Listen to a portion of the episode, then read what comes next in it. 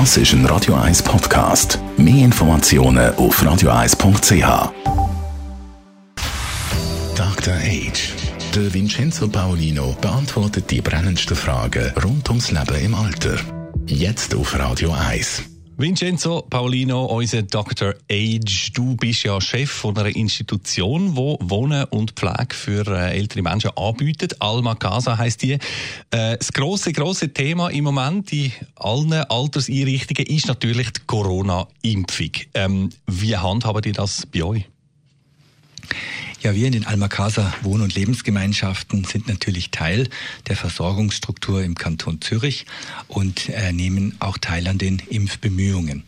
Für uns hieß das jetzt in den letzten Tagen, dass wir von jedem Bewohner eine Einverständniserklärung gebraucht haben oder von einem Beistand oder von einem Angehörigen und äh, zusätzlich noch von äh, dem behandelnden Arzt eine Bescheinigung, dass diese Person impffähig ist, also dass nichts dagegen spricht, sie zu impfen. Das alles haben wir gesammelt und entsprechend sind wir jetzt vorbereitet. Seit Mitte Januar können wir das machen.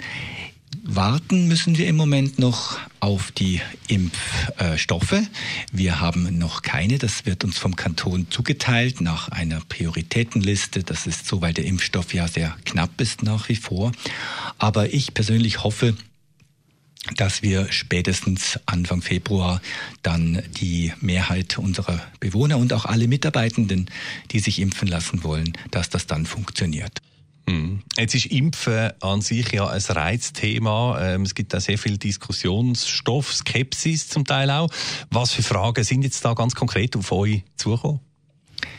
Ja, das hat äh, Fragen gegeben von Angehörigen, aber natürlich auch von Mitarbeitenden. Und ich gehe auf die zunächst ein. Wir wissen, dass im Gesundheitsbereich bei den Mitarbeitenden in der Pflege, dass da die Impfskepsis auch da ist, nicht nur in der allgemeinen Bevölkerung, auch bei denen, mhm. die bei uns arbeiten, in verschiedenen Organisationen, auch bei Alma Casa. Ich habe äh, informiert oder wir informieren über die Wirkungsweise der Impfung und über die möglichen Risiken.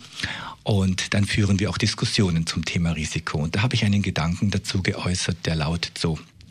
Äh, wir Menschen gehen in unserem Leben immer gewisse Risiken ein. Das tun wir, weil wir kalkulieren im Kopf, ja, was bringt's mir? Was ist das Risiko? Beispielsweise gehen wir Skifahren, obwohl so und so viele Leute sich das Bein brechen oder wir machen Bungee Jumping im Extremfall.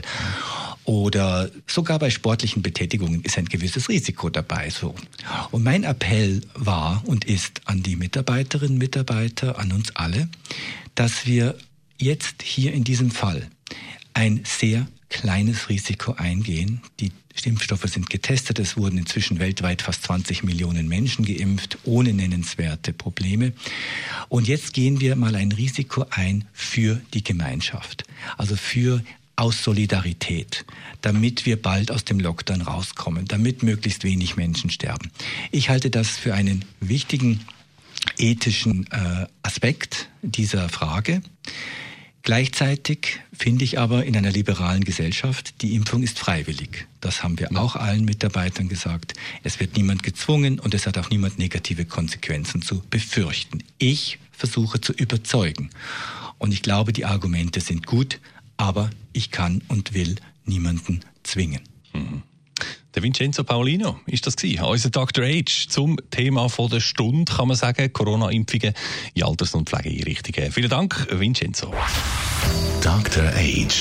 Jeden Sonntag auf Radio 1. Unterstützt von Alma Casa, Wohngruppe mit Betreuung und Pflege rund um die Uhr. www.almacasa.ch Und jetzt ist es 5 vor halb 4.